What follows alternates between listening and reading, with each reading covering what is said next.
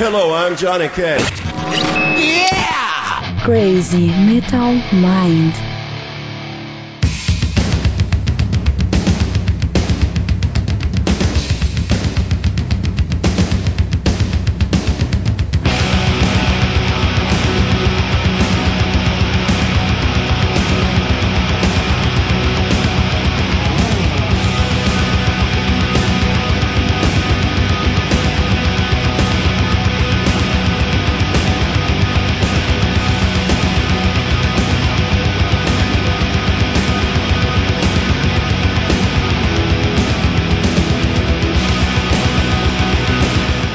E aí, headbangers, hips, grunges, punks, góticos e pessoas de merda que escuta essa bagaça. Eu sou o Rometal e está começando agora mais um episódio do podcast Crazy Metal Mind. E tem aqui comigo o Daniel Ezerhard. Eu mesmo, estamos aí para gravar esse. Opa! Ligou o carro em fé da puta. Ligar esse podcast lindo, maravilhoso, com um convidado especial. Por favor, Romulo, apresente. E hoje temos um convidado mais do que especial. Olha só que alegria, pela primeira vez no Crazy Metal Mind, Leonardo Paiva, o popular Ok Tok. Seja muito bem-vindo no Crazy Metal Mind. Salve, salve, salve todo mundo do Crazy Metal Mind. É um prazer, é uma honra estar aqui pra falar de rock, de metal, porrada em geral, cara, é sempre um prazer. Já devia ter vindo muito antes, demorou pra, pra finalmente vir, né, essa, esse crossover de podcasts. Por favor, né, cara? Veja bem, o Máquina do Tempo já acabou e só agora que vocês chamam, né? Exatamente, é, é assim que a gente elimina a concorrência. Olha só.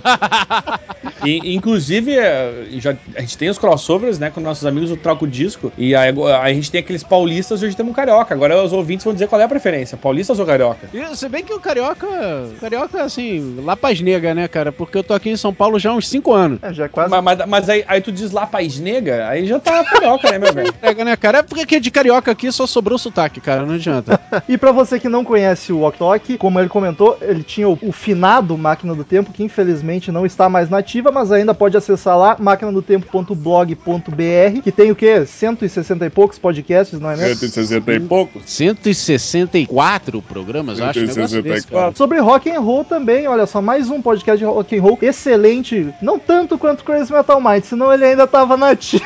Exatamente. Isso é A bullying. a gente é vagabundo, cara. A gente queria. Das duas, uma, ou a gente fazia podcast ou a gente vivia. Como todo mundo aqui é casado, tem mulher, etc. Já prefere viver, né, cara? tá certo. e, além do finado Máquina do Tempo, que é sobre rock and roll, atualmente está no podcast da VirtualNet, não é mesmo? virtualnet.com.br, que seria sobre o quê? É mais variedades, não é mesmo? Então, cara, a VirtualNet é a agência de publicidade onde eu trabalho. Eu sou redator de lá. Criamos, então, o podcast para falar um pouco da nossa área, que é a, a publicidade digital, marketing digital. A VirtualNet é focada no marketing digital, mas a gente acaba falando é, é, de várias coisas no geral, porque nós temos muitos clientes, principalmente da área de cinema. A gente atende clientes como a Disney, Sony Pictures, Warner, etc. Então a gente vai acabar falando de cinema, cultura pop, informática, internet no geral, mídias sociais no geral, etc. Sempre com um olho voltado para esse lance do marketing digital, que é a nossa área. É, é tu, Leonardo, e o Dudu Salles do Papo de Gordo, é isso, né? Exatamente, o. Dudu Salles também trabalha lá, né? Dudu Salles é meu chefe lá na, na VirtualNet. Olhei. Então nos juntamos eu, ele e outras duas figuras fantásticas que já trabalham lá, que são os donos, sócios de lá, né? O Marcelo Nakamura e o Rogério Bonfim. E a gente, nós quatro, junto com mais vários outros é, é, é, funcionários da Virtual, que esporadicamente aparecem também. Então a gente vai conversando sobre esses assuntos todos. É claro que música esporadicamente aparece lá no meio. Porque estando eu no meio, cara, não, não tem como não deixar o assunto de fora, né?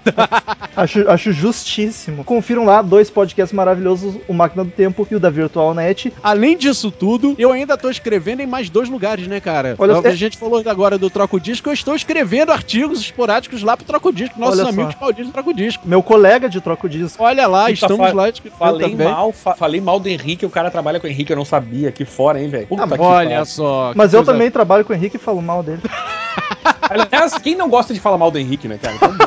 E onde mais tu escreve, além do troco disco? Pra juntar isso tudo num lugar só, eu ressuscitei um antigo blog meu de, de artigos, etc., que era o Tox Doc Talk. Você encontra em octok.com.br, O-C-K-T-O-C-K. Lá você encontra os links pra todos esses lugares, pro Troco Disco, pro Máquina, pra Virtonet, etc. Vai lá, que de lá você parte pra tudo que é lugar. Que rapaz atarefado, meu Deus, que loucura. Pois é, rapaz. Eu, eu ainda fico falando que eu queria parar pra ter tempo pra viver, né? Olha só. largou um podcast e aba- abraçou outros três projetos. Eu, eu achei engraçado, ele, ele largou o podcast, daí ele começou a fazer mais um podcast e mais três não sei o que que ele escreve. Tipo, bah, é um cara que. né? Então, queridos ouvintes, pra você que quer que o Crazy Metal Mind continue cada vez melhor com mais conteúdo, é só acessar patreon.com.br Crazy Metal Mind, que lá você colabora com a mensalidade que tiver vontade, que achar justo, e ganha algumas rega- regalias, dependendo da- do valor que contribuir. Que é sucesso, tem um vídeo aqui no post explicando direitinho como é que funciona, é só assistir e colaborar e ser feliz. E vamos falar de Anthrax, Olha. faz muito tempo que a gente não fala de trash metal nesse podcast. E isso é puro amor, cara. Isso é carinho.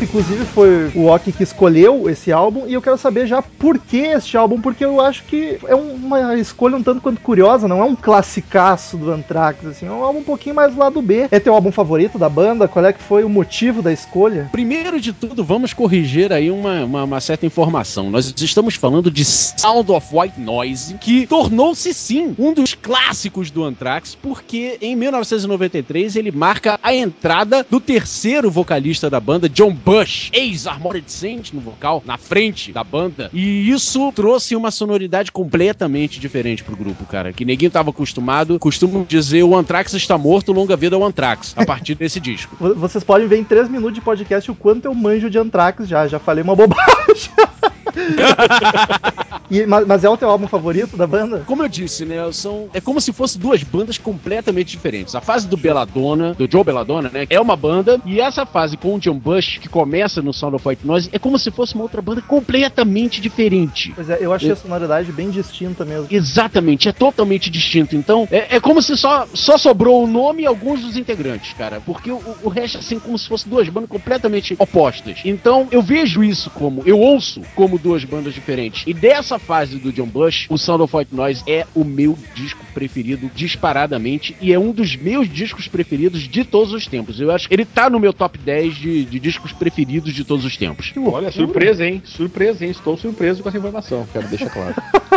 Estamos falando do sexto álbum de estúdio do, Anthrax, Sexto? lançado em maio de 93. 93? Que é, como, como o Ok falou aí, a, a segunda formação, digamos. O Anthrax teve várias formações, várias integrantes, mas digamos que a segunda fase, que seria com Scott Ian na guitarra, Dan Spitz na guitarra também, que é o último álbum dele, inclusive. Exatamente, o grande, virtuoso, rápido Dan Spitz, baixinho, o cara tem um metro e meio, mais ou menos, Frank Bello no baixo, como sempre. como sempre. No- acho que o primeiro álbum não é ele, mas enfim. E Charlie Benante na bateria também, como sempre. E aí o primeiro álbum de John Bush nos vocais. É o, Exatamente. é o primeiro do vocal e o último do Dan Spitz na guitarra. Exatamente, que sairia da banda pouco depois pra, se não me engano, abrir um- uma fábrica de relógio, qualquer Pois coisa é. do tipo na Suíça. Eu achei bizarro isso, porque eu fui pesquisar o motivo da saída dele e dizia que ele cansou de se dedicar à guitarra e resolveu ir abrir uma oficina de relógio. Oficina de relógio, cara, na Suíça. Eu, eu, eu- inclusive, eu tô pensando em daqui a pouco parar com o podcast e abrir uma oficina de alguma coisa também, sei lá, de.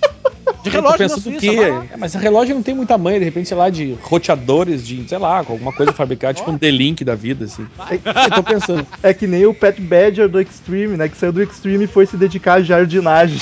Como assim, Isso, gente? criação de porcos, tá ligado? Pra fazer linguiça, sei lá, eu, um troço Boa. assim. O pessoal cansa de ser rockstar. É uma, é uma profissão nobre, cara. Vai lá, vai lá. Eu, eu, eu recomendo. Aliás, quem, quem não Você curte uma linguiça, afinal de contas? Né? Pra contextualizar o pessoal mais ou menos na historinha da banda daquela época, qual foi o motivo do Joey Belladonna sair pra entrada do John Bush? Ah, então, cara. O motivo principal, pelo menos o que foi divulgado, etc., é que o problema de alcoolismo do Belladonna tinha finalmente chegado a um nível absurdo que ninguém aguentava mais como é que o cara tava fazendo, como é que o cara tava se comportando, etc. Nível Mas- Alice Cooper de alcoolismo. O próprio Romulo, quando ele fica bêbado, ele é insuportável. Eu já pensei várias vezes sair por causa disso também. Não, eu tô parando. Olha aí. parando. Então, ma- manda, manda esse cara pra, pra, pra rehab, cara. Porra. E- Ele é, mas é- ele vai ele dizer é- não, não, não. Dizem as más línguas, dizem a- a- a- os amigos próximos da banda que o, o Belladonna sempre foi um cara meio pé no saco, assim, pra, pra se aturar. Ah, Estrelão se você- da galera, assim. Meio estrelão, meio sem. Meio estrelão sem fazer muita coisa, porque os principais compositores da banda sempre foram o Scott Ian e o Charlie Benante. Escreviam as letras, escreviam as músicas, etc. E o Belladonna não colaborava com quase nada. Ele cantava e bebia, basicamente. Que Ele cantava e fazia, cantar bebia, beber. né? Mas ele, era um, mas ele é um frontman muito carismático no palco, no show, e etc. Teve vídeos antigos dele, dos anos 80, dos anos 90, etc, no Anthrax. Cara, era muito divertido ver aquela cara de, de, de índio maluco dele no palco. Eu curto, eu curto o cabelinho dele, que é dos anos 80 até hoje, tá ligado? Ah, total, total, total. Inclusive, deixa eu abrir um parênteses aqui, né? O Belladonna voltou pra banda há alguns anos, lançando o fantástico Worship Music, que é um disco foda pra caralho. Puta que pariu. Mas nós estamos aqui falando de outra coisa. Voltando então à situação, ele foi demitido da banda. Cara, John Bush, não sei se vocês sabem, mas o John Bush ele foi cogitado pra entrar no Metallica, né? Ô, louco. Olha, eu não sabia disso aí, não. Ia Ele ter, era pra ser o primeiro vocalista do Metallica. ia ter um vocalista bom no Metallica daí. Pois é. Fica aí Só que ele- alfinetado. Cala, oh, meu, cala a boca, Romulo. Só pra... O negócio é que ele ouvia o som do Metallica, ele já tava no Armored Saint, né? Sim. É, e ele ouvia o som do Metallica, ele ouvia o James Hetfield lá cantando nas demos, etc. Ele virava, James, tomar no cu, filha da puta, cara. Essa banda é tua, essa voz é tua. É, é você que tem que cantar nessa porra. Que, que rapaz humildão. É humildade, cara. Porque uma coisa que normalmente me chateia no trash é que o vocalista normalmente é muito fraco, cara. E eu, o James, pra mim, aprendeu a cantar no Black Album. Não, mas é, é isso que eu digo, cara. Eu, eu- eu concordo contigo. O James, no começo, eu achava trichata a voz dele. Hoje em dia eu ouço Metallica por uma questão de, de gostar muito de Metallica. Mas pra mim, a voz dele do Black Album, é a, a partir dali que ela começou a ficar uma voz boa. Exato. Mesmo. E o Mas John- ele mesmo falava, né? Ele mesmo fala aqui no, no, foi no Black Album que ele aprendeu a cantar e antes ele só gritava. É, Era muito É, fácil. pior é que- é ele só chegava no microfone e gritava. Beleza. Pô, cara, e aí, e aí, tipo, é um cara que sempre né, desviando um pouco do assunto, mas tipo, tu ouve um Tuesday's Gone, o, o Redfield cantando. Ah, eu acho uma coisa linda de Deus aquela música, tá ligado? É, Hoje sim, hoje o cara, hoje o cara manda bem, né? Mas pega um, um the Lightning da vida, vai lá, vê como é que o cara se esgoelava, né? Ah, o Killing, o Killing é mal, meu, é o pior de todo, o Killing é mal, o primeiro, que é um clássico do Metallica, a voz dele, pra mim, tá uma bosta naquele disco. Eu vou Ah, ser xingado Killing é pra mal- caralho porque eu falei isso, mas tá uma bosta. O Killemol é divertido porque ele é tosco, cara. O Ti- O Killemol Claro, é eu- é quase punk. Concordo contigo. O pior é que é bem isso aí mesmo, velho. É tipo uma coisa meio que foda-se o som e vão fazer um troço pesado, tá ligado? exatamente, exatamente. né? Anthrax. Anthrax, vamos voltar ao Anthrax aqui com o John Bush. E Vamos aí, lá. e aí foi o que eu curti pra caralho nesse álbum do, do Anthrax em especial. Não que os outros eu não goste, mas o, o John Bush tem um, é um bom vocalista, um vocalista que canta muito, tá ligado? E eu achei que isso fez uma diferença gritante no álbum, por isso que eu achei espetacular, apesar de que eu não conhecia nenhuma música do disco. É, e, Então, e mesmo cara, que eu- seja uma diferença gritante, mas ele grite menos, né? Ah, olha só, tamo bem hoje, hein? Caguei, Mario. co- começou o podcast agora, né? Começou o podcast. Ah, rapaz. Agora, eu tenho. Eu sou suspeito de dizer porque eu considero o John Bush um dos, meio, um dos maiores vocalistas de, de, de rock pesado de todos os tempos, Afirmação. desde o Armored Saint. Isso é uma opinião pessoal. Eu coloco o John Bush aí ao lado de, de nomes como Bruce Dixon, Geoff Tate, uh, Rob Halfa. Fácil, fácil. Afirmação forte, hein? fácil. Aliás, eu queria, fazer, eu queria fazer uma pergunta pro, pro nosso. Eu não sei se chama de Ock ou de Leonardo, não sei como é que eu, Eu devo também chamar. tô- Toque, toque, cara. Ninguém me conhece por Leonardo, cara. Cara, eu queria perguntar o seguinte: o, o David Jared, que é o produtor desse disco, ele já tinha trabalhado com a Trax ou foi o primeiro disco dele? Ele é o primeiro disco do Anthrax, mas ele já havia sido produtor do Armored Saint.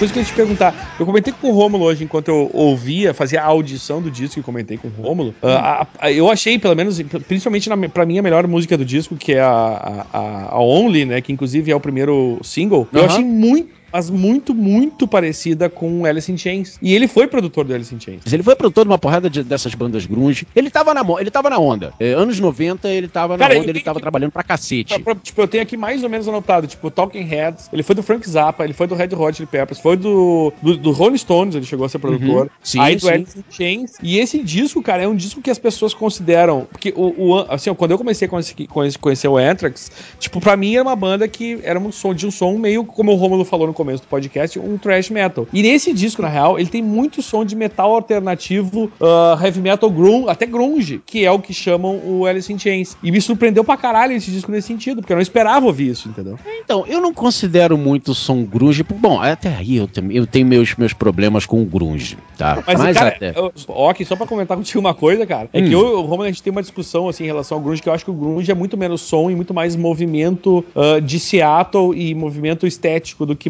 provavelmente musical. Porque eu não considero as bandas, ah, tipo Pearl Jam, Alice in Chains e Nirvana, pra mim são bandas completamente diferentes em, relação à sonoridade, entendeu? É, exatamente, eles têm inspirações diferentes, é, é, direções diferentes. Eu sempre. con- O Nirvana pra mim é um punkzinho de merda, sabe?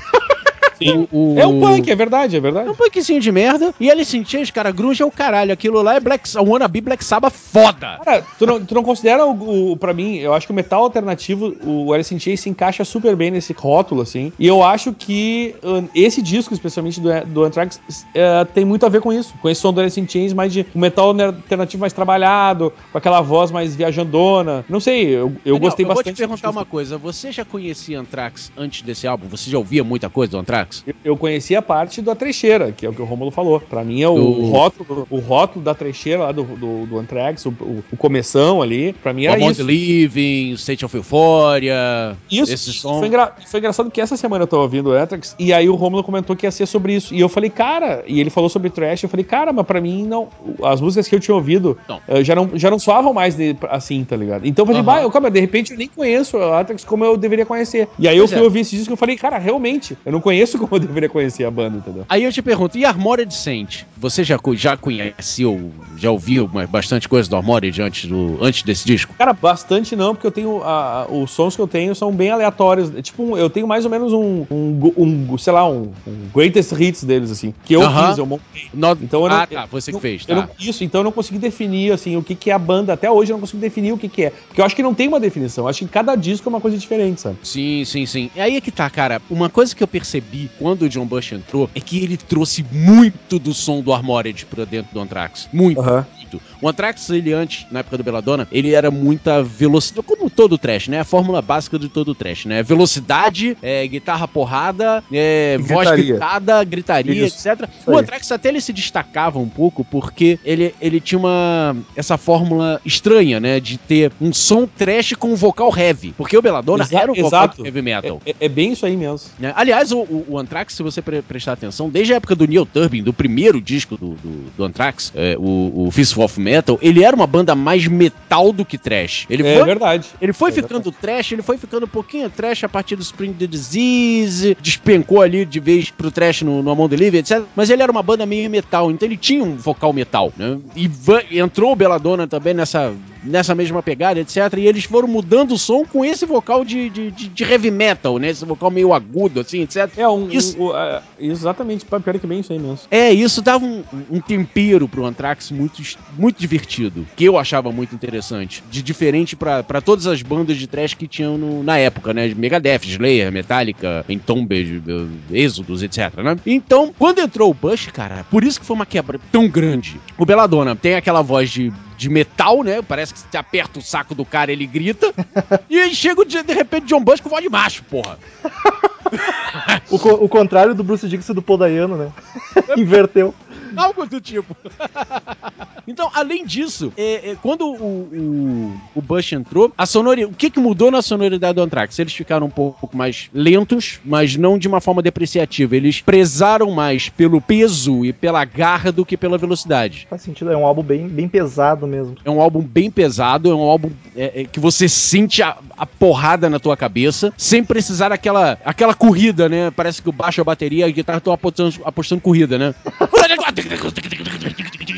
Não, calma, gente, calma, não, não- não precisa ser assim. Então, vamos andar um pouquinho mais devagar, mas porra, dá pra baixar o cacete do mesmo jeito.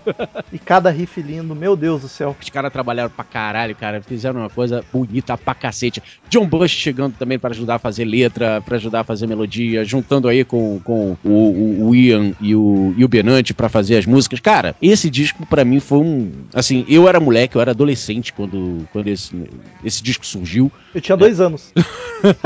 Então, cara, 93 83, eu nem sei quantos anos eu tinha, mas eu devia ter uns 15, 16, sei lá. Ah, sei lá, eu tô com 40 hoje, façam as contas. Olha, então, Daniel não é o mais velho, que milagre. Ah, como assim milagre? Milagre, teu, teu, teu, todo mundo da tua família é mais velho que eu, seu merda. Vai tomar nesse teu cu. Ai, que O revolta. cara tem revoltado, tá ligado? Parece que nunca fizeram essa piada.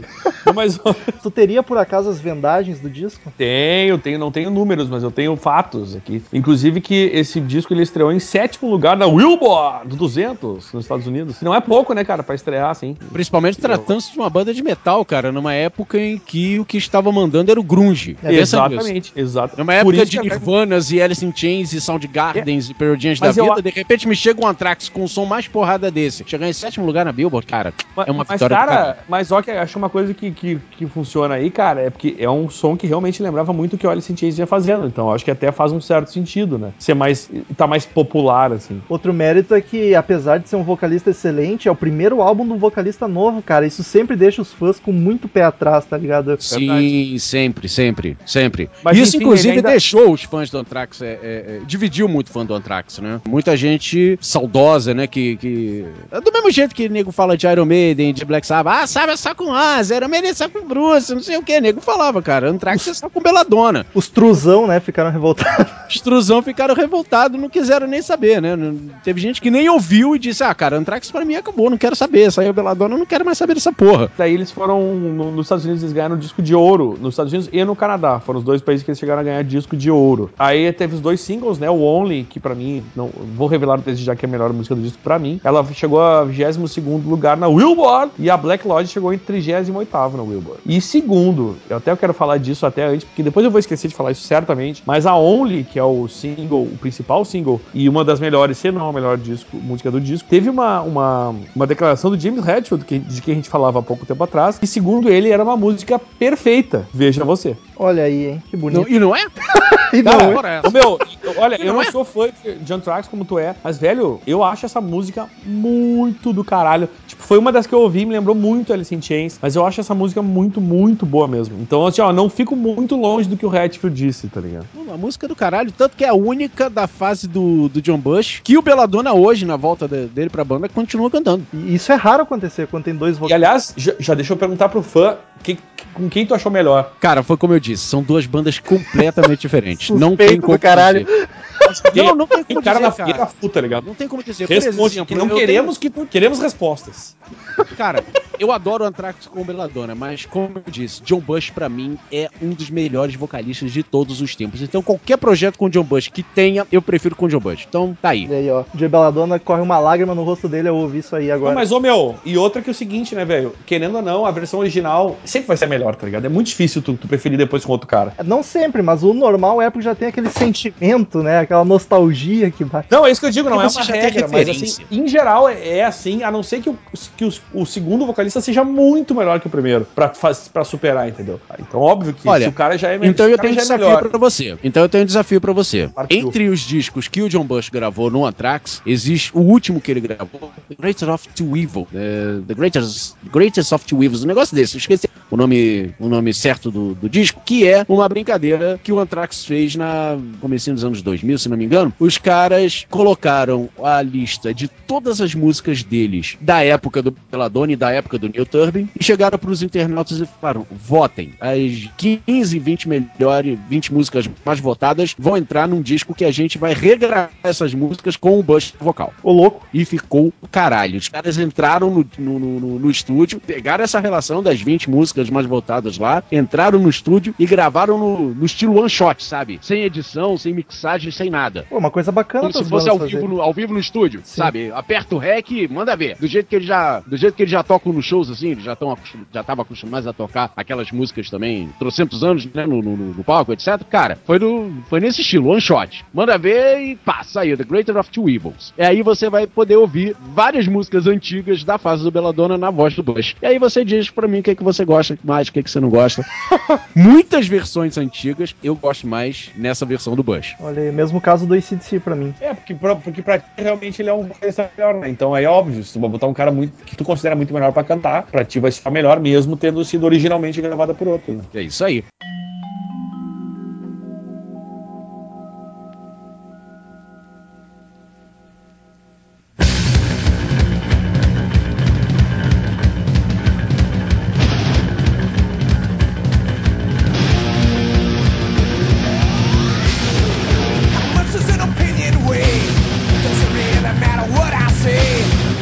Antes de ir pras músicas, vamos comentar rapidinho da capa do álbum. E aí eu acho que é um demérito. Que capa bem feia, puta que o pariu. não curti e não eu entendi quero- o que é. Aí eu quero ouvir a, a- a opinião do Ok, né? Porque, tipo, eu, eu, eu não sei. Eu não acho uma capa bem feia, mas eu acho que também é uma capa, que, tipo, sabe a capa Blé, assim, tipo, sei lá, é uma capa. Tá ali, foda-se. É, tinha, tinha que ter alguma coisa, eles botaram isso aí. Isso, é, mais ou menos. Agora vamos ouvir a opinião do, do, Do especialista e fã, né? É, do suspeitíssimo, inclusive. Não, cara, a capa pra mim é um- desse disco é realmente totalmente irrelevante. É uma capa que demonstra muito o que, que tava fazendo, que, o tipo de arte que tava se fazendo no, no início dos anos 90 pra capas de disco em geral. Muita colagem, sei lá, querendo dizer alguma coisa, mas no final não dizendo porra nenhuma, né? O álbum tem 11 canções. O, o, 11? ori- o original, sem ser o remasterizado, que a gente normalmente só fala do, do original, deixa as bônus de fora. A gente, vamos passar rapidinho, uma por uma, assim, comentários breves. Acho que dá pra gente falar de todas. Porque esse é mais um daqueles álbuns, na minha opinião, que não tem nenhuma música ruim. Nenhuma Não, não mesmo. É, ele é perfeito do início ao fim. Exatamente. Por é um dos motivos pelo qual esse disco foi ah, é um dos meus preferidos até hoje. Primeiro que ele tem, ele é redondinho do início ao fim, cara. Tem essa pegada porrada é, é, da primeira à última música, te empolga, te faz querer, sei lá, sair correndo, ah! sabe? Como diria a galera lá no máquina, é disco pra correr pelado. Justo. Cara, eu faria, eu faria esse comentário em seguida. Eu ia perguntar, tá, mas tinha que gostar de correr pelado, então, é isso? Com certeza, bem. cara. Pra sair correndo, pra, pra pegar assim no começo da Avenida Paulista e começar a sair correndo. Ah! Tira a roupa! Ah! Eu, eu, eu, eu digo mais, vamos fazer esse desafio então. Vamos tocar esse disco e fazer o Ok correr pelado na, na, na- na Paulista, velho. Sai correndo pelado e a tarja balançando.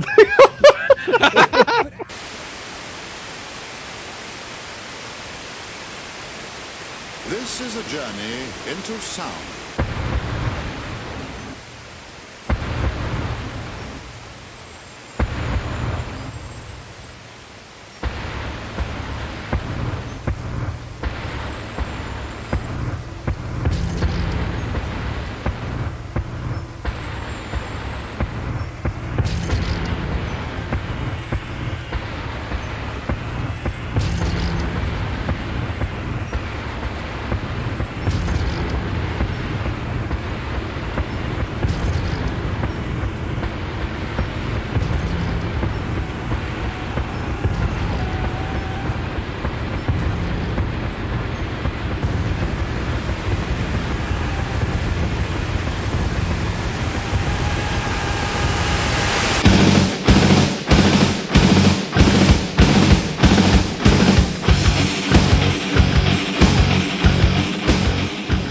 Mas enfim, o álbum começa com Potter's Field, a primeira música do álbum. Apesar de eu não curtir aquela introduçãozinha com chiado, ela já começa com uma batera frenética, cara. Aliás, esse álbum eu diria que é do baterista. Puta Pô, que Charlie pariu. Benante, Charlie Benante é inspiradíssimo, cara. Mas eu gosto daquele chiado, porque aquele chiado é uma espécie de introdução pra viagem que vai ser o resto desse, desse disco, In- né? in- Inclusive a introdução e o, e o fechamento, né, cara? Eu acho que eu acho que coube bem ali, não é um problema. Eu também concordo, Exatamente, concordo né? contigo. Exatamente, porque é o som do, do, do, do tal do ruído branco, né? O white noise, que era aquela, aquela interferência Exatamente. de televisão, né? Que, que, que tinha nas televisões dos anos 80, quando saía do ar, ficava aquele Isso, chuvisco isso branco e ficava aquele som que é chamado de, de ruído branco, de white noise. Que é, que é a mistura de todas as frequências, né? Que nem a cor. Todas a- a- o, o- o branco é a mistura de todas as cores. Exatamente, exatamente. Então, a- e aquele chiado branco, aquele ruído branco, vamos chamar assim, é, é, é, se você reparar, ele é muito pare... a- as guitarras são muito parecidas, a levada de guitarra é muito parecida com aquele ruído. É como se as guitarras representassem aquele ruído branco, aquele chiado o tempo todo na tua cabeça, assim, sabe? Te, te, te provocando. Vocês acabaram verdade. de me dar um tapa na cara. Retiro o que eu Não, eu disse, te- ô, curti pra não. caralho. Não Com a foi um tapa na explicação agora. Não foi um tapa na cara, foi uma pingolada na cara de piroca, de piroca mole ainda, só Bah, pra humilhar bem. Cara. Que de bengala, pra ficar, pra ficar ainda mais. Pô, vai deixar Tá humilhando, assim, né? Retiro o que eu disse, calaram minha boca. Com a explicação agora, fiquei quieto.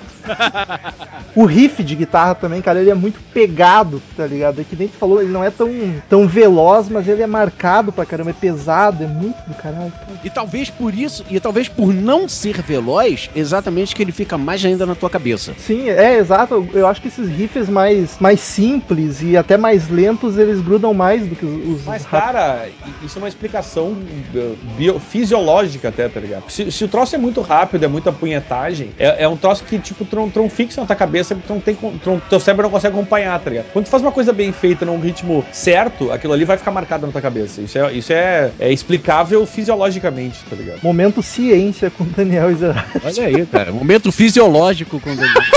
É, esses dias, eu tava estu- esses dias eu tava lendo um artigo sobre uh, músicas que grudam na cabeça e músicas que não grudam justamente por isso, assim. Quanto mais fácil, mais ela vai grudar na tua cabeça, tá? Se tu faz uma Por coisa isso que com Beatles 500 tá aí notas... até hoje. É, mas é, é verdade. Tu faz uma coisa com 500 notas por segundo, velho, aquilo ali vai passar batido, entendeu? Chupa Dream Theater. Olha. E ô, Romulo, eu, eu preciso te confessar que eu pensei exatamente neles quando eu falei isso. Eu pensei primeiro no Ing Malmsteen, mas tudo bem. A piada tem que ser com o Dream Theater sempre. Cara, e o que eu curti na bateria, no álbum inteiro, mas nessa música em específico, é que ela é com pedal duplo, é frenética e não é aquela batera pau mole da maioria das bandas novas hoje em dia, que eu sempre falo, do Slipknot, do Avenged, que é aquela, é aquela bateria xoxa, com som abafado, tá ligado? Essa aqui é forte. Tu, se tu for num show, tu vai sentir a bateria tremendo teu peito, tá ligado? Mas, Isso ô, Rômulo, que eu acho ô, tu não pode falar mal de Hipnote, cara, ele toca de cabeça pra baixo, velho. verdade, verdade. Melhor argumento do fã de Hipnote, ah, o cara toca de cabeça pra baixo. Foda-se! Peraí, o tá cara é baterista ou é acrobata, porra? Vai no Circo de Soleil, tá ligado? Foda-se, porra. Exatamente, cara. Eu quero o cara tocando, não quero saber se ele é acrobata, porra. E como eu sempre digo, se é pra ver um baterista acrobata, eu prefiro o Tommy Lee do Motley Crue. Ó, pronto, já, já, já chutou o balde, já fez merda. Se é pra ver um, um acrobata, eu prefiro o Terry Bozinho, que tem aquela caralhada de tontons e pratos ali, e o cara consegue usar aquilo tudo ao mesmo tempo. Mas ele não comeu a Eu não sei não, não. Isso é uma coisa. É porque eu falei, o grande, o, o grande merda do Tom Lee na vida foi ter comido várias minas, inclusive a Pamela Anderson. Fora isso, velho, foda-se, tá ligado? Mas é, é um grande mérito. Não, grande. Não sei, dizem que é grande, não sei, né? Eu não conheço o mérito do Tommy Lee. eu não-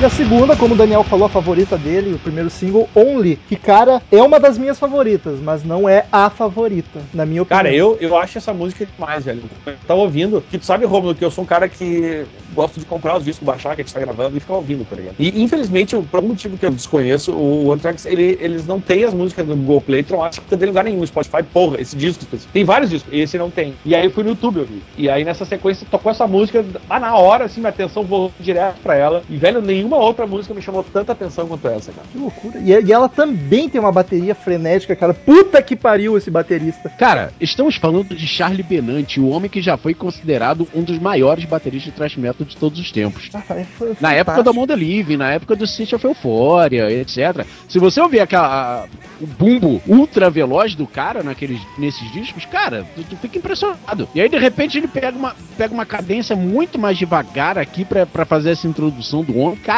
que coisa bonita. Coisa bonita de se ver. É linda, cara, é linda. E baterista não é, não é tão fácil pra te parar e prestar atenção. Eu digo que o baterista é foda quando tu escuta a música e tu quer ser o baterista naquela música, tá ligado? Normalmente tu pensa no vocal ou na guitarra e, porra, que é que nem eu digo de Run to the Hills do Iron Maiden, cara. É a música que te dá vontade de tocar bateria e não outro instrumento. Não, a, a bateria do Only é do caralho. E Não só essa introdução, mas todo o resto, todo o, o- o- o decorrer da música, assim, ela tem uma levada de bateria muito marcante. Muito marcante. Muito legal. Eu, eu Sim. acho o refrão dela do caralho também, cara. Daqueles não tem como não cantar junto, gritando.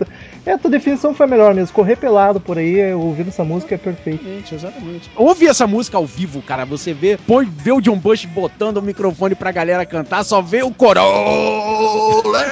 Puta que pariu, o cara arrepia tudo.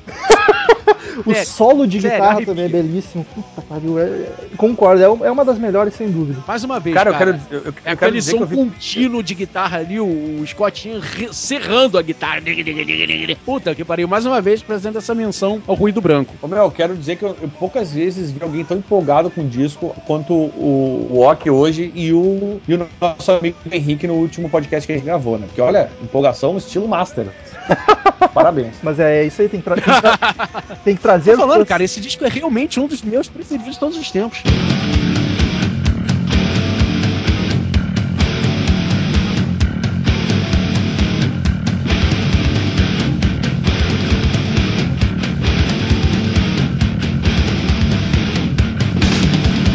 E a terceira música, Ru, Ru, Rum. Nossa, o meu inglês bugou lindamente. Tela azul aqui, Rum. Cara, isso é um puta que pariu. Room for One More. Que Uma música. garrafa de rum. E aí, o baixo aparece no álbum, cara. Que alegria. Eu acho um, um, um disco que o baixo tá um pouquinho apagado. A única coisinha assim que eu, eu como um apreciador de baixo, eu acho que ele podia estar um pouco mais alto, um pouco mais presente. E nessa música ele aparece com vontade, tá ligado? Sim, nessa música e no Package Rebellion, que a gente vai falar daqui a pouquinho. Exatamente. Mas vamos falar aqui de Room for Amor, cara, que pra mim, assim, perde por um nariz pra Only. Também tem, é, também tem essa coisa, assim, de levada marcante, um refrão empolgante, Exato. sabe? Um refrão que dá vontade de gritar e cantar junto com o cara, sabe? É Uma- foda, é um, um disco perfeito. Uma coisa que eu curto muito do Anthrax em si é os backing vocals, cara. E nessa música tão espetaculares também. Os caras manjam de fazer back. Sim, sim, sim, sim, sim. Eu, eu, cara, o back do, do, do Anthrax é a coisa mais fácil do mundo, porque o Scott Ian gritando que nem um maluco no microfone. Pronto. E, fi- e fica lindo. Quero ver tu gritar e deixar lindo. né? E Só lá- Scott Ian fazendo isso e o John Bush cantando, cara. E lá pelos três minutos a, a- ela- a música baixa o ritmo um pouco, cara, e fica do caralho, tá ligado? As guitarras ficam bem marcantes e o solo e a batera mandando ver, tá ligado? O vocal por cima, puta que o pariu, Antrax. E depois entra outro solo de guitarra agressivo, vai se fuder. Cara, o Dan Spitz estadíssimo nesse disco, ele, ele acompanhando ah, essa mudança, né? Ele tava mais. Os solos dele estão muito mais melódicos, estão muito mais planejados. Ele sempre foi. Se você prestar atenção nos discos antigos do Anthrax, você percebe que ele. Parece que ele já saía de casa com o solo preparado, sabe? Ele não, não, não era daquele tipo de, de cara que inventa, ah, vou botar qualquer escalinha ultra rápido aqui. Não, não, não. Ele sempre foi um tipo de cara que ele prepara o solo, compõe o solo. Na totalidade da palavra, ele compõe o solo. E nesse disco, eu acho que foi, são os solos mais melódicos que ele já fez na vida. Me diz uma coisa, eu que não, não manjo de Anthrax, o, o Dan é guitarrista solo e o Ian é base ou eles revezam? O- no começo os dois solavam, mas o Scott Ian sempre falou que ele nunca gostou de solar. Então, com o tempo, ele foi ficando cada vez mais só na guitarra base e o Speed só solando mesmo. Eu, eu acho um dos grandes méritos do Anthrax é, é eles conseguirem unir bem e fazer casar tão lindo a guitarra base e a solo, tá ligado? Elas se completam do jeito que poucas bandas fazem, principalmente nesse álbum, né? Tô analisando esse álbum em, específico. Exatamente. Por isso, talvez por isso esse disco seja o meu preferido de toda a carreira do, do Anthrax com.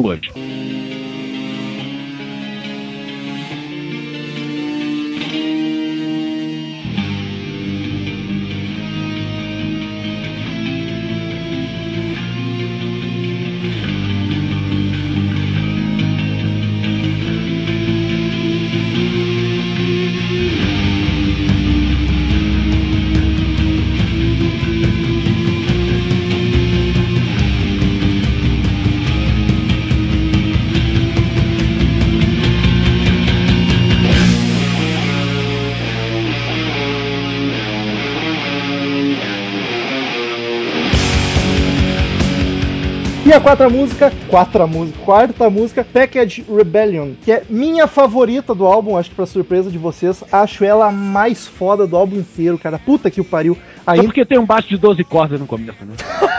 o pior é que eu não costumo gostar de muita corda no baixo. Aliás, nem sabia disso, nem tinha reparado. Mas, cara, a intro já tranquilinha, de guitarra bem bonitinha, vai crescendo aos poucos. Puta, cara, ela é um pouco menos pesada que a anterior, levemente menos pesada, mas é uma coisa linda de Deus, cara. O riff no refrão é muito bacana, cara. E talvez o, o solo de guitarra mais louco do álbum. Eu curto absurdamente esse som. E, e- e essa música em especial é a que mais representa isso que eu tava falando da guitarra solo e da base se unirem, tá ligado? Porque acaba o solo de guitarra e a base faz uma base tão a fuder que parece um solo também, tá ligado? Porque acaba o, o solo de guitarra e o vocal não entra ainda. Fica só a harmonia da música e puta que pariu, cara, é de arrepiar, cara. Só, só no final dela tem uma brincadeirinha que eu não achei grande coisa, mas não, mas passa, passa, tá ligado? Porque a música acaba e aí voltam alguns segundos com um experimentalismozinho que eu achei que meio whatever. Mas, cara, é a melhor música do álbum, na minha opinião. Puta que pariu. Tô emocionado. chora, chora, Romulo, chora.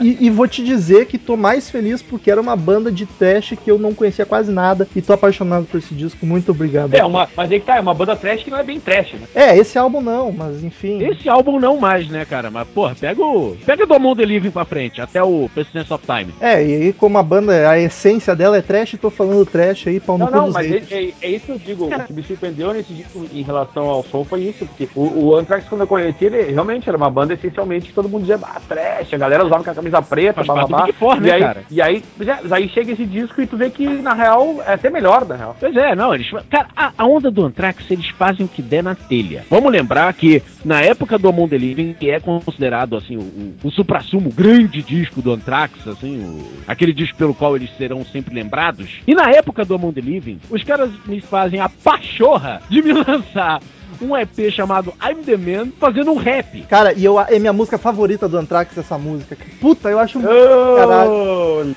essa viagem muito louca deles. A música é frenética, é maluca pra caramba e eu acho sensacional, acho muito divertido. Sabe, os caras fazem o que der na porra da telha e foda-se. Vamos lembrar que eles são pioneiros, nego, todo mundo fica falando do, do Run DMC com Aerosmith, mas eles, junto com o Public Enemy, é que foram os grandes pioneiros da mistura de rap com, com, com rock pesado, fazendo Bring the Noise. Sim, sem dúvida. né? Pois é. Então, quer dizer, cara, eles fazem o que eles derem na telha. Foda-se se é trash, se é rock, se é polka, ou se é rap, dane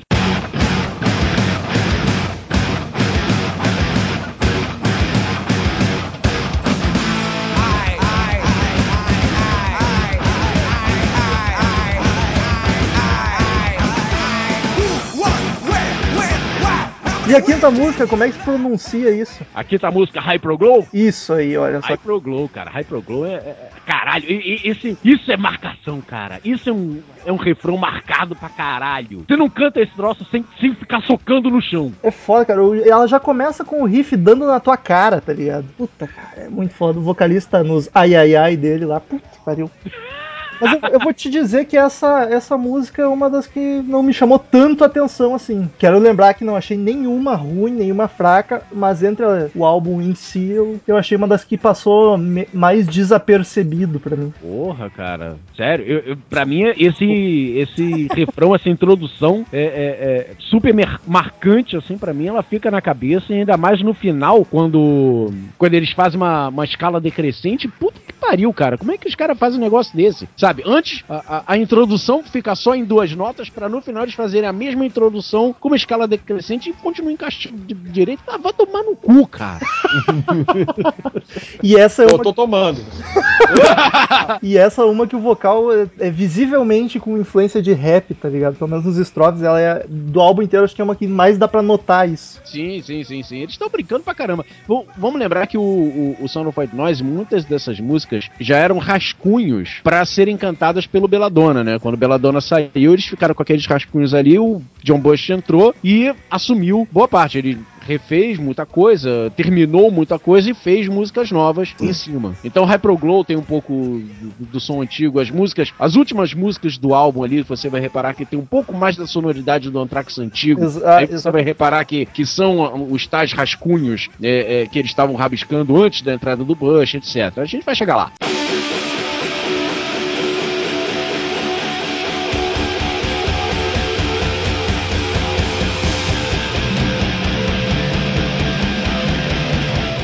Sexta música, Invisible. Que, cara, outro riff crescente lindo, cara. Que banda que manja de fazer riff, cara. Puta que pariu. E essa eu achei uma das mais trash do disco. Uma das mais aquela pegada trash, trecheira mesmo. E, e como as duas guitarras combinam bem, né? Elas fazem umas coisas completamente diferentes, assim, e, e combinam bem. Exato, é, é a canção que mais me lembrou os colegas de Big Four do Anthrax, tá ligado? Exatamente, exatamente. Cara, do caralho isso. E, e o, o John Bush se esgoelando, né, no, no, no vocal. E esse cara canta muito, cara. Volta pro Anthrax, volta, pelo amor de Deus. Todo mundo fala isso hoje em dia.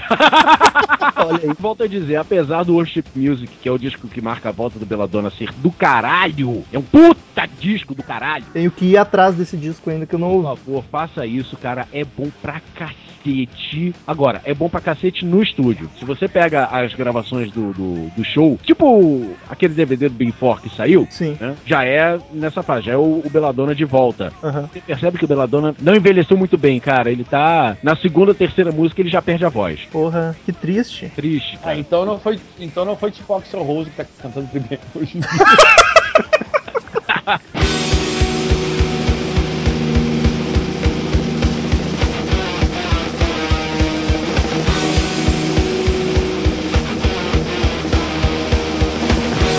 Sétima música, to, uh, 1000, né? 1000, né? Isso. 1000 Points of Hate. E olha o baixo aparecendo novamente. Olha só, tem baixista na banda. Tem baixista na banda, cara. Frank Belo é foda. Ne- Nessa aí ele tá um pouco mais destacável. Acho que o, ba- o baixo tá um pouquinho mais agudo, aí deu pra perceber melhor do que nas outras. Curti pra caramba, cara.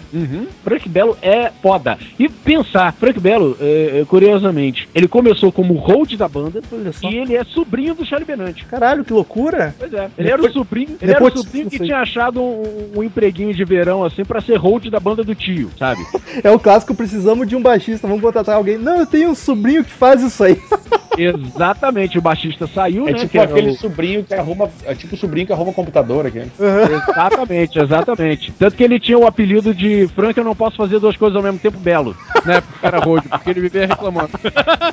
e detalhe, o baixista que tava na banda anterior, esqueci o nome dele, é o cara que foi é, é, mais tarde pro. Na Palm Death, não. Danny Linker. Nuclear Assault. É o Danny Linker. É o Danny Linker. Ele, ele foi pra uma outra banda aí de, de, de porradona, de death metal aí. Esqueci agora qual é. Mas se você procurar por aí, você vai, você vai ver que ele. Fica a tarefa de casa pros ouvintes. É, exatamente. Agora, agora realmente me falhou a memória. Mas o Dan Licker era, era o primeiro baixista do Anthrax, saiu pra entrar nessa outra banda agora que eu não me lembro qual é. E aí o. Vamos, vamos trazer esse road aqui, o sobrinho do Benante, pra entrar na banda aqui no lugar dele. E acabou ficando, ficando e se tornou um dos maiores baixistas aí de todos os tempos aí do, do, do trash. E agora, agora eu vou confessar aqui pro Alck ficar triste comigo, mas essa 1000 Points of Hate eu, também não, não me chamou tanta atenção. Eu achei a melodia vocal dela pouco atraente, a distorção do solo parece uma abelha, tá ligado? O solo de guitarra eu achei ela uma das mais fraquinhas também. Eu entendo, eu entendo. Aí eu- já tá começando o lado B do disco. Já, já são várias músicas que eles já estão compondo assim um pouco mais pra, pra, pra preencher a bolacha. Sim. né? Também tentando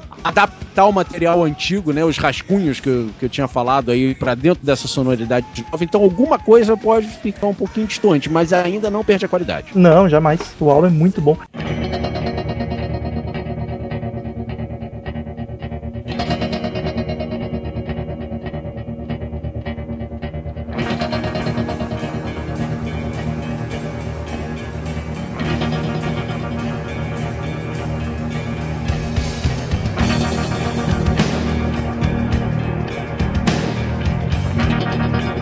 Mas a oitava música, Black Lodge, eu curto pra caralho. E olha só, uma balada no álbum, quem diria? Mas é. Ô meu, mas é, esse som é tribom, cara. É, pra mim é um, é um dos destaques do álbum, tá ligado? É muito foda, nem parece Anthrax. Pois é. Não, ninguém nunca imaginou Anthrax um dia fazendo uma. Fazendo baladinha assim, sabe? O máximo que eles chegaram perto disso foi na época que eles eram nos primeiros de- heavy, heavy, que eles eram mais heavy, que eles faziam uma coisinha ou outra, assim, uma introduçãozinha dedilhada, etc, pra cair num heavyzão assim, mas balada, balada power balada desse jeito assim, realmente nunca passava pela cabeça deles. Ai, que, que música bonitinha e gostosa. E é uma, porra, e é uma balada bonita, puta que pariu, cara. Exato, cara. E refrão saboroso também. Sem dúvida mais bonita, assim, do CD. Pra mostrar que eles sabem fazer balada também. Não só rap, trash, heavy metal, polka. Cara, pega o volume 8, que é o terceiro disco com- na fase do Bush, cara, que você vai ver os milhares de experimentalismos que os caras fazem. Tem até country ali. Ô, louco. Sério. É uma loucura. Vai lá.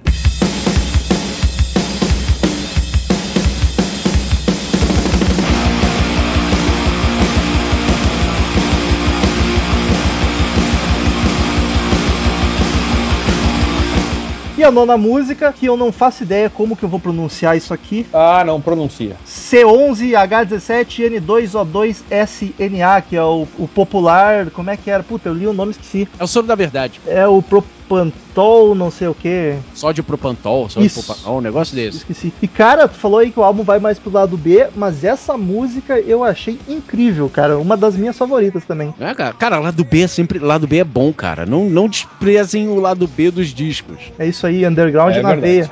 É uma- mas é uma, boa, é uma boa dica, porque às vezes a pessoa fica só no, no mainstream, nos singles da vida e perde um monte de música boa, tá ligado? Exatamente, cara. Tá, Aliás, tem muita música que foi originalmente pensada pra ser lado B na história do rock e acabou se tornando é, é, é, é, hit da banda, né? Sim. Tipo, se eu não me É engano, verdade. Children of the Grave do Black Sabbath era pra ser um lado B de single. E é mais uma batera serelepe já de começo, tá ligado? Um riff veloz, cara. E, e eu achei muito bacana que em alguns estrofes a música diminui a velocidade, a guitarra base faz uma base muito a fuder, cara, e depois ela volta pra loucura, cara. É sem dúvida uma das minhas favoritas. Só que essa aqui, em um pequeno trechinho antes do solo, tem a bateria daquele jeito que eu não gosto, que ela é abafada, o pedal duplo uma metralhadora, que é a bateria que eu costumo reclamar. Mas é tão rápido. Burst, né? Não. Você tá falando da música seguinte, Burst? Não, não, a nona ainda. Ah, tá. Tem um trechinho Você antes tá do falando do solo. solo de Petatol, ok. É, exato. Tem um- antes do solo de guitarra tem um trechinho da bateria que é daquele jeito que eu não curto, que eu costumo reclamar. Mas é tão rápido que nem, nem chega a prejudicar a música, tá ligado? Não, não me chateou tanto. Ah, cara, é, é um detalhezinho que eu achei até interessante, né? Vamos lembrar, assim, se você pegar a letra, etc., tá falando de, de, de- de- de influência da mente, confusão, etc., né, da mente baratinada que fica, etc. Cara, a, a, a gente tem que entender que a parte musical também faz parte da história que a letra conta. Claro. né? Então, quando entra essa, essa paradinha, é como se fosse um- uma espécie de trava-língua da sua cabeça. Mas né? deixa meio esquizofrênica a música. né? Exatamente, exatamente. A ideia é exatamente essa. O Ok tá de advogado do Anthrax hoje.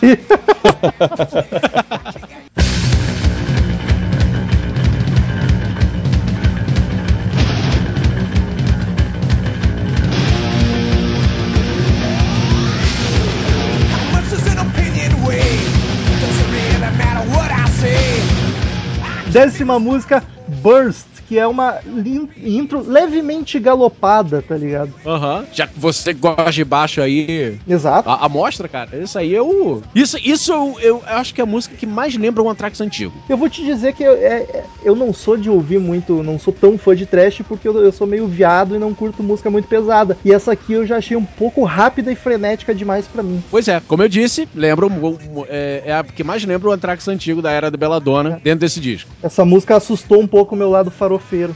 Ai, meu Deus. Aí eu não. não... Ah, o, cara, o cara se afunda sozinho, né, velho? Cara, I rest my case. É. Ah, meu Deus.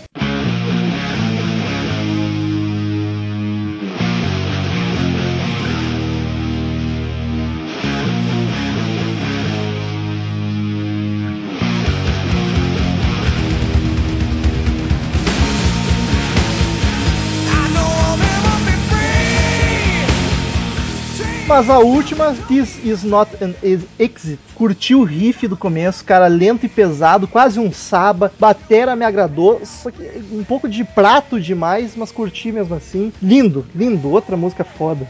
E que vai crescendo e que vai tomando um fôlego no final. É, exato, ela dá uma engrenada loucamente, assim. Pai, me diz uma coisa, vo- vocês já decidiram de vocês quais as músicas preferidas do álbum, já que eu já falei a minha? A minha eu já, já falei também, a Package Rebellion. E, e o do amigo Cara. Ok aí, qual seria? Cara, eu fico muito dividido entre Only Room for More. Vai escolher agora, vai di- desdividir agora. Não, não tem como, cara.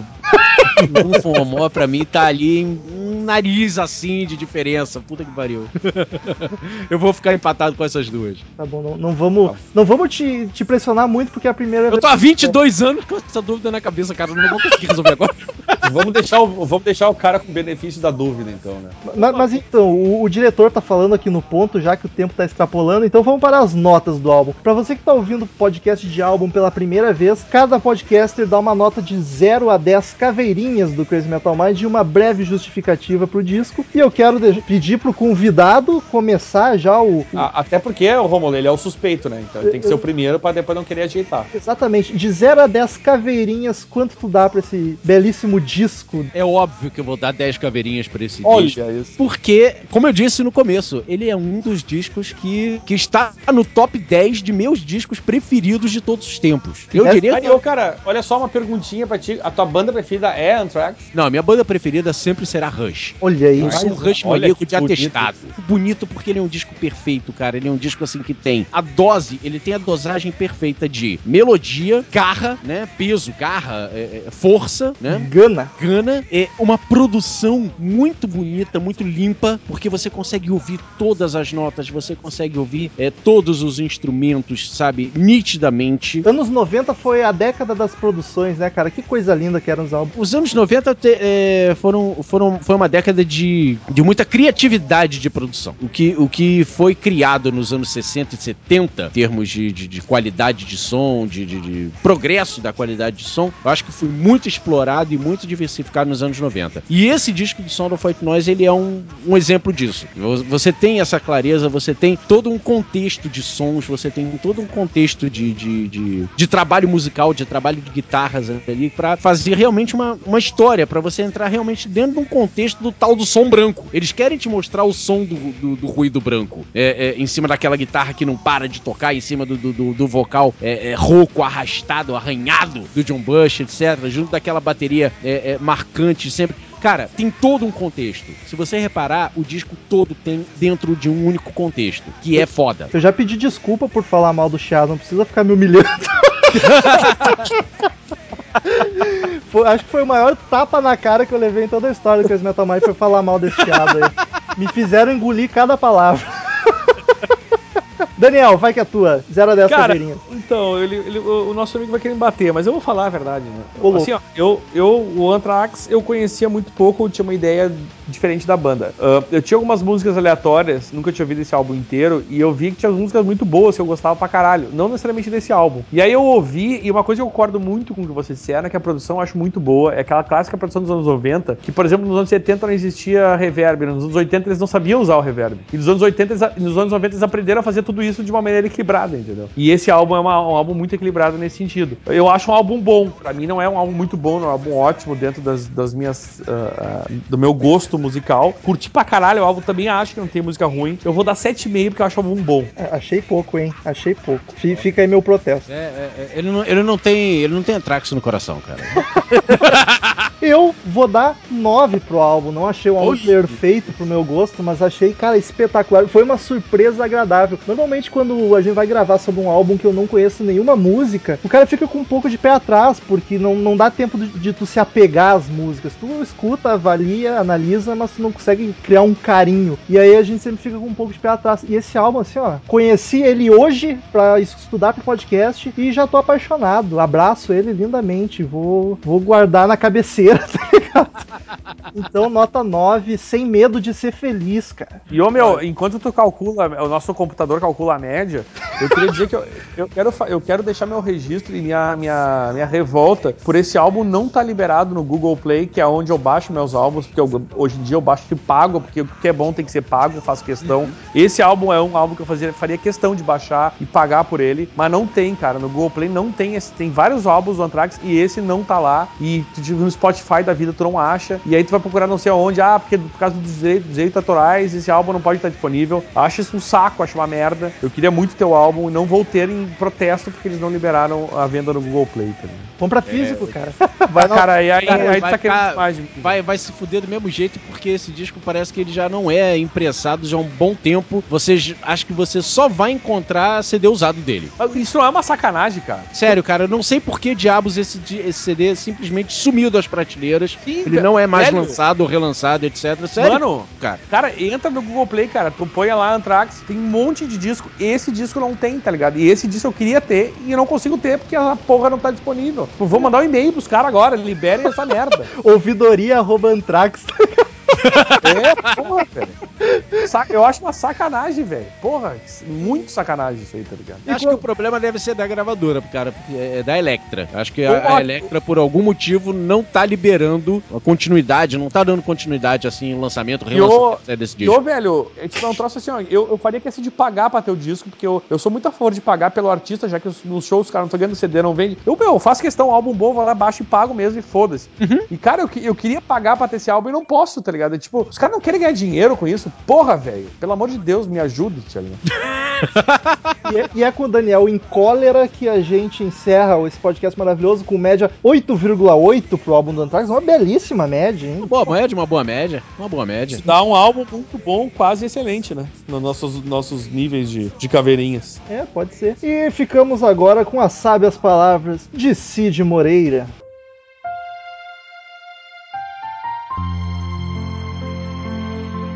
Esse álbum dá vontade de sair correndo pelado pela Paulista. Ó, que toque, 54. Olha aí, já, come... já estreou sendo citado pelo Cid. Que maravilha, olha só, que, que, que honra. Return to sender. Return to sender. I gave a letter to the postman. He put Então, queridos ouvintes, quem quiser mandar e-mail pra gente, clique em Fale Conosco no canto superior direito do site, mande seu e-mail, sua crítica que a gente lê no próximo podcast com muita alegria. Siga-nos no, no, no, no Twitter, é arroba crazymetalmind, arroba metalromulo, arroba ezerhard e arroba oktok, O-C-K-T-O-C-K. Curta a fanpage no Facebook, facebook.com barra crazymetalmind. E se inscreva no canal no YouTube, que a gente tá fazendo, tem três vídeos no ar já, agora tem o Crazy Metal Show, nosso programinha no YouTube, a cada 15 dias tem um vídeo novo. E na semana que não tem vídeo do, do show tem um making off, então toda semana tem algum vídeo novo, tem lá. Se inscreva que é sucesso, sua alegria. Assina no iTunes, é só pesar Crazy Metal Mind no iTunes que não tem erro. E Daniel, vai daí com o primeiro e-mail da semana. Heitor! Heitor mandou um e-mail aqui e a indicação de duas bandas do Heitor. Olá, pessoal do Crazy Metal Mind. Descobri o podcast há mais ou menos dois meses e adorei o podcast. Assisti quase todos e gostaria de dar os parabéns a todos vocês. Muito obrigado. Ah, no caso, eu e o Romulo. Os podcasts, podcasts que eu mais gosto são aqueles de bandas ou álbuns que eu não conheço. Olha que isso é muito legal, velho. Exatamente o que a gente diz, né? E depois de ouvir o do White Snake, passei a gostar muito, coisa que antes nunca dei muita moral. Também gostaria de resultar que a voz do Daniel é uma delícia. E que, o, e que Guns é sempre é e sempre será minha banda favorita também. Olha só, meu, o Heitor é, o- é- é o cara, velho. Não adianta. O cara gosta da minha voz, gosta de Guns e gosta de ouvir coisa desconhecida. Olha só, é um, é um gênio esse rapaz. Começou a gostar de White Snake por nossa causa. Exatamente, olha aí, ó. Também gostaria de indicar ao Rú- Rúmulo, já que gosta de hard rock, duas bandas. A primeira se chama Hardcore Superstar e eu recomendo a música Sophisticated Ladies. Conheço. Que, aliás, a a Sophisticated Ladies é uma música que é.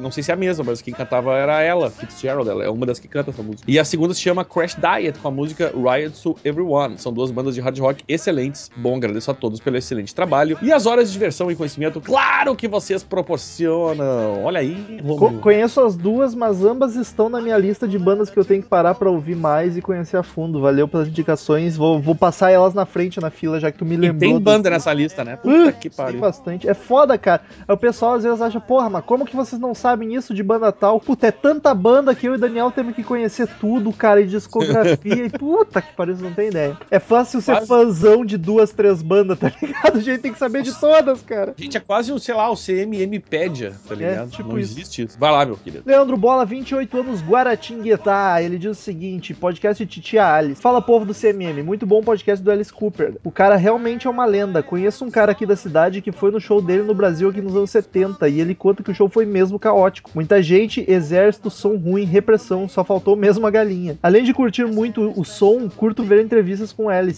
que é sempre muito engraçado. No documentário do Sandan, que vocês mencionaram, ele tira mesmo um puta sarro dos caras do black metal. Só pra corrigir o amigo Carlos Augusto Monteiro, o farofeiro do Rio de Janeiro, o filme que Alice participa é o Wayne's World 1, o 1, no caso, Wayne's World 1. É, E o não, tá certo, fala. E o ator é o Mike Myers, não o Keanu Reeves. Acho que tu confundiu com o Bill and Ted. E sim, com, que esse sim com o Keanu Reeves. Que também é sobre dois adolescentes roqueiros e mongolões. He, he, he. No mais é isso aí, abraço a todos. Eu confesso, quando ele falou, eu fiquei com uma pulguinha atrás da orelha, assim, de dúvida. Mas como eu não curto esses filmes, essas comédias pastelona aí, eu não tinha certeza nem falei nada. Eu, mas é, realmente. É, não, o Keanu Reeves, que é o Keanu Reeves, né? Que é o cara que teve aquele. O ator que teve o ano muito ruim, né? No Reeves chateado. Keanu Reeves, entendeu? Sim, tu vai querer Ian. explicar, ainda a piada já é horrível, tu quer explicar. É que vai ter gente que não entende, pelo menos o cara pode achar ruim, mas pelo menos ele tem que entender, né? Vai com a Bíblia Ô. do JD. JD, J- J- JD Moreira Neto mandou aqui uma, uma bíblia mesmo, elogios, etc, etc, o assunto. Popular Fala aí! JD. Crazy Metal Minders. Aqui é o Dom, daqui de Realeza, sudoeste do Paraná. Não conhecia essa cidade, veja você. Vim parar aqui, mas vim de Brasília. E também morei de 2010, veio de Brasília com Diabo T. E morei de 2010 a 2014 no Hellclife. Hell, não, Hellclife, olha que burro. Hellsif. É o Clive. Não, e o pior é que quando eu li o e-mail antes dele, eu li certo, tá ligado? Eu tô De bem louco. onde veio isso? Hellsif. É que eu tô empolgado que a gente vai beber, Roma. Eu tô, tô bem louco. Vamos beber. Sou, olha, advogado, é nosso advogado, já temos advogado. 37 anos e desde os 11, quando ouvi pela primeira vez um disco do Iron Maiden, as guitarras distorcidas mudaram os rumos da minha vida musical. Vou ler rápido pra caralho, hein? Já tentei tocar baixo, mas a preguiça e o a falta de talento foram barreira suficiente pra me impedirem de ser um novo Cliff Burton. Então, paciência, mas lá em Brasília, quem curte metal ou já teve uma banda ou já quis ter uma banda. E eu acabei brincando de vocalista em algumas e acabei gostando da coisa. Hoje não canto com ninguém, só fico treinando em casa, no carro, no banheiro, etc, etc. A pequena biografia do, do Dom. Enfim, depois da longa história, tem mais uma longa história. Ah, não faço nem ideia de como diabos vim a conhecer o CMM, mas foi em boa hora porque gostei bastante da qualidade do trabalho e podcasts de música bons. Eu só conhecia o finado Máquina do Tempo. Olha só, o você. Tok Tok estava aqui meu, até 10 olha- minutos atrás. Ô, meu, isso é muito louco, porque é mais um link com um ouvinte que, que nunca tinha mandado e-mail que fala de um assunto que a gente tava comentando no, né, que teve no podcast, cara. Isso é muito louco. Que sintonia. Até cheguei a participar de um, mas o projeto sofreu uma pausa, que está se demorando bastante. Mas não vou falar sobre isso hoje. Galera, tenho curtido bastante os episódios de vocês. Dá pra sentir a paixão pelas músicas quando vocês falam de coisas que gostam. E o contrário também quando é o caso. Olha o Poison aí. né? Ah, cala a boca. Acabei agora de ouvir o CMM 202 e confesso... Opa, não era da turma. CMM 202. 202. E confesso que eu não vou conseguir ouvir muito o Mellencamp, simplesmente porque eu acho que esse som não me agrada muito, exceto por algumas performances ao vivo do Springsteen. E sei lá se Joe Cocker e Bob Dylan caem no mesmo balaio, na opinião de vocês. Pra mim é bem mais folk, sei lá. Sim, é bem mais folk. Mas ainda assim, não curto mesmo. Joe Cocker é mais soul até. É, é, exatamente. Eu acho nem que é muito folk, não. Ah, e, o, e na real, o Springsteen é, é o Heartland Rock, né, que a gente tava falando. É, o Springsteen cai no mesmo balaio do Mellencamp. Mellencamp. No caso, o contrário, né? A maratona do CMM está em pausa porque eu não estou tendo tanto tempo de ouvir casts. Mas aos, aos pouquinhos eu vou escutando. O da vez um- e um pra trás. Olha isso. Como comecei a ouvir no 180, 180? já dá pra imaginar que vai demorar um pouco, né? Vai. Então, seus metaleiros doidos da cabeça, ok, não é, não é a tradução, mas ficou massa. Me- Metal up your asses. E que venham mais 200 CMM. Eu vou deixar meu S 200? sem metal. 200? Assim, ainda não estou contribuindo com o Patreon de vocês porque estou pagando o final de uma obra. Então, lá para 2016, em algum momento, farei parte 2016. desse grupo de, apoio- de apoiadores. Abraços. PS dele aqui, escrevi bem rápido, não revisei, diferentemente do que faço com minhas petições, que ele vai fazer para nós, inclusive, em breve. Então, se sair algo errado aí, por favor, me desculpem. Tá desculpado? Ah, estamos esperando o Patreon, então, hein? Estamos esperando. 2016 vou cobrar. Próximo e-mail, Andrew. Andrew, que não tem sobrenome. Que triste. Mas enfim, eu digo o seguinte: Olá, galera do Crazy Metal Mind. Estou aqui escrevendo pra vocês hoje para elogiar o podcast. Eu me divirto muito. Vocês são demais. Principalmente o Daniel com essa voz aveludada. Segundo e-mail hoje, hein, que falei isso. Eu mandei toda a minha família mandar e-mail hoje. Com essa voz. Então é Andrew Wizardhard. É com por isso que essa não tem voz sobrenome. essa voz aveludada que ele tem. E o excelente gosto musical, claro. Pois, como todos sabem, Guns N' Roses Olha é a aí. melhor banda do mundo. Olha isso! Não, não, tu tá de sacanagem. Tu mandou o pessoal, todos os teus amigos mandar e-mail, né, Daniel? O pessoal do trabalho. Pois foi graças a ela, o Guns N' Roses, que aconteceram duas coisas maravilhosas na minha vida. A primeira, que foram eles que me introduziram, ui, ao rock and roll. E também foi quando estava com uma camiseta deles, que uma garota, minha atual namorada, veio pu- puxar papo comigo. E já estamos juntos há um ano e meio. Ou seja, usem camiseta do Guns N' Roses que vocês arrumam namoradas. Essa é a E dica usem camisinha também, né? também. Mostrei o último episódio do podcast para ela, Alice Cooper. Ela não a É. Alice Cooper, ela a namorada ela- do podcast do Alice Cooper. Não sei se deu, pra entender, mas enfim. Que é um dos seus vocalistas favoritos. E ela, a namorada, assim como eu, o Andrew, ficou viciada. Então, um grande abraço de nós dois para vocês. Esperamos que continuem com excelente trabalho. A gente também espera que a gente continue com excelente trabalho. Esperamos que continuem enviando e-mails também e ouvindo juntos um jantar romântico com ao som de, de algum episódio do Crazy Metal Mind. Nossa, Daniel vai que atua. E, e- é, e- e que continue assim me elogiando. Eu tô hoje eu tô, meu, meu ego está infladíssimo hoje. O- a, a Jenny Schmidt hoje foi extremamente breve. A Jenny, de 25 anos de Novo Hamburgo, botou Oi Default, o assunto dela, tá ligado? A, a mensagem é: Oi, apenas isso por hoje, pessoal. Amo vocês, coraçãozinho. E o próximo e-mail que caiu na caixa de spam, não sei por O Romulo ali pra dizer também: Ah, nós também te amamos. Não falou Eu tô nada. né? chateado com a Jenny, sempre manda uns textos mandou só um oi, vai se fuder. Chateado. Jenny, tu não é mais a mesma. Daniel Oliveira caiu na caixa de spam, não sei porquê, mas a gente. Ah, então tá. Olá, galera do CMM, estou escrevendo para vocês hoje, parabenizando-os pelo último podcast de Alice Cooper, um dos meus vocalistas favoritos, e eu nunca pensei que faria um podcast sobre ele. Então ainda tenho esperança de sair um podcast, espero eu, sobre Halloween, minha banda favorita. Tudo de bom e fantástico trabalho, continuem assim. Cara, vai rolar sobre tudo, cara. E Halloween a gente já fez um. A gente já gravou sobre um álbum do Halloween que era o. Puta, cara. Pesquisa Halloween Cara, no Natal Mind, tu vai achar. que tá na, ponta, tá na ponta da língua o nome do álbum, mas eu não vou me lembrar, velho. Time of the Wolf, uma coisa assim. Isso, esse mesmo, Tiny of the Old. E, cara, tendo um álbum no Halloween, falaremos da banda assim. E eu tô ah, muito feliz com o feedback do pessoal de Alice Cooper. Não imaginei que fosse um tema que ia dar tanto feedback. Muito agradecido ao Carlos Augusto que escolheu o assunto e gravou com a gente. Carlos Augusto Monteiro do Rio de Janeiro, né? Profeiro. O, o, o João Paulo Freires mandou aqui: Estou de volta. Estou de volta pro meu aconchego. Senti falta. 24 anos, Castanhal no Pará. Olha aí, o Pará. Olha, Aliás, Minas parou e o Pará. Come... Olha, Minas parou e o Pará começou, né? É mais ouvinte no Pará do que aqui em Porto Alegre, no Rio Grande do Sul. Olá, meus caríssimos amigos do Mente de Metal Louco. Já faz alguns podcasts que não digito-lhes, pois sou professor e pai de dois filhos, então meu tempo é bem corrido. Cara, o cara tem 24 anos e tem dois filhos. É, o pessoal não brinca em serviço. Caralho, mano. Não sei se os senhores irão lembrar, mas eu fui o primeiro ouvinte, eles enviaram um e-mail desta bosta de estado. Nossa senhora. É, foi ele que falou, viu? Que foi lido no cast 183. 183. Assim, em Engatu. Fico feliz em saber que existem pessoas nessa parte do país que também ouvem o Mente de Metal Louco. O podcast sobre o BB King ficou muito bom, assim como o do James Brown. E sobre os vídeos, sou a favor de uma campanha para criar memes do Daniel, pois as caras que ele faz são muito engraçadas. O tema da leitura de e-mails de hoje é Daniel Ezerhard, tá ligado? E é- é- me tirou pra palhaço a funa, velho. PS, ainda. Na próxima vez eu não vou falar nada nos vídeos, só vou fazer caretas, tá? PS, ainda não colaboro no Patreon, como disse, sou professor. Então, né? Mas pretendo ajudá-los muito em breve, pois considero-os como amigos. Desculpem pelos erros, pois o corretor ortográfico do celular é uma merda, é uma merda mesmo. Cara, somos amigos, todos somos loucos amigos. Nós somos. Nossos ouvintes acho que tem, tem muita sintonia, ou eles estão. Tem um grupo secreto onde eles combinam, porque todos estão falando Daniel, todos estão falando de Guns N' Roses, todos estão falando que vão colaborar no Patreon. que loucura é essa, cara? E o próximo e-mail, vamos ver se ele dá sequência nos temas aí, de Pedro Sena, assunto feedback sobre o CMM. E aí, galera do CMM, sou o Pedro Sena, tenho humildes 16 anos e sou de Fortaleza, Ceará. Olha só o Nordeste comparecendo em Olha peso. que beleza, mais um Nordeste aí, hein? Comecei a ouvir o podcast de vocês no início deste ano e já devo ter ouvido quase todos que me interessavam, além de todos os que iam saindo conforme seu lançamento. Vim parabenizar pela visível ou ouvível evolução do podcast, tanto em relação ao áudio, que mesmo hoje não é o melhor, mas o que pessoalmente me agrada por dar esse clima meio underground. Tu viu, Romulo? De novo, mais uma pessoa que fala a mesma coisa, velho. Mas olha, pode ter 300 pessoas falando que ouvintes superem isso porque a gente vai melhorar o áudio. Ele dá sequência. Quanto na sinergia entre o casal enrustido do podcast, metal e E aliás, de enrustido não tem nada, né? É verdade, sempre foi muito bem assumido, inclusive usamos aliança.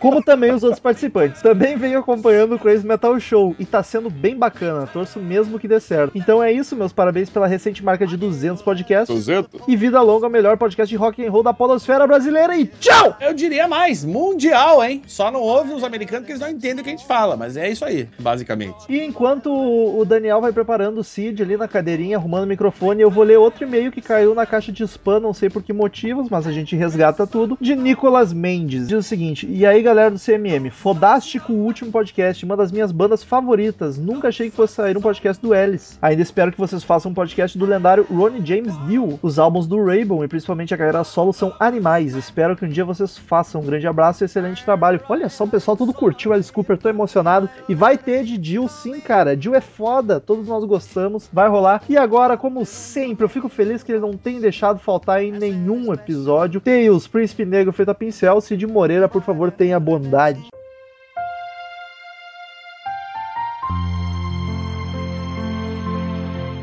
Não, é Tails, príncipe do bronzeado eterno feito pincel. Ah, detalhe pros ouvintes que esse e-mail chegou agora, então a gente vai ler pela primeira vez, então vai- pode ser difícil, vamos lá. Por que as figuras mitológicas brasileiras são animais e pessoas com deficiências físicas? O assunto é sempre muito aleatório. E aí, CMMers, como vão? Bebendo muito? Como tá essas cachaças? Tô tomando um vinho nesse exato momento. E é bom. Nos, nos últimos dias, caras, fui vítima do passado. Um gatilho mental foi acionado nesse príncipe que vos fala. Despropositalmente acredito por nada mais, nada menos que Jenny Schmidt, um dos seres humanos de cabelos azuis mais hardcore que conheci. Perdendo apenas para o Sonic, que é um porco espinho de tênis que corre pra caralho. Não dá pra competir com isso. Jenny Schmidt, que é nosso ouvinte, pra quem não sabe, manda e-mail normalmente. Inclusive mandou essa semana dizendo oi. Pô, eu não posso ler e-mail do Tails da sem ser ler antes, cara, porque não dá, velho. Eu fico com muita vontade de rir, tá ligado? Começou um porco espinho de tênis que corre pra caralho.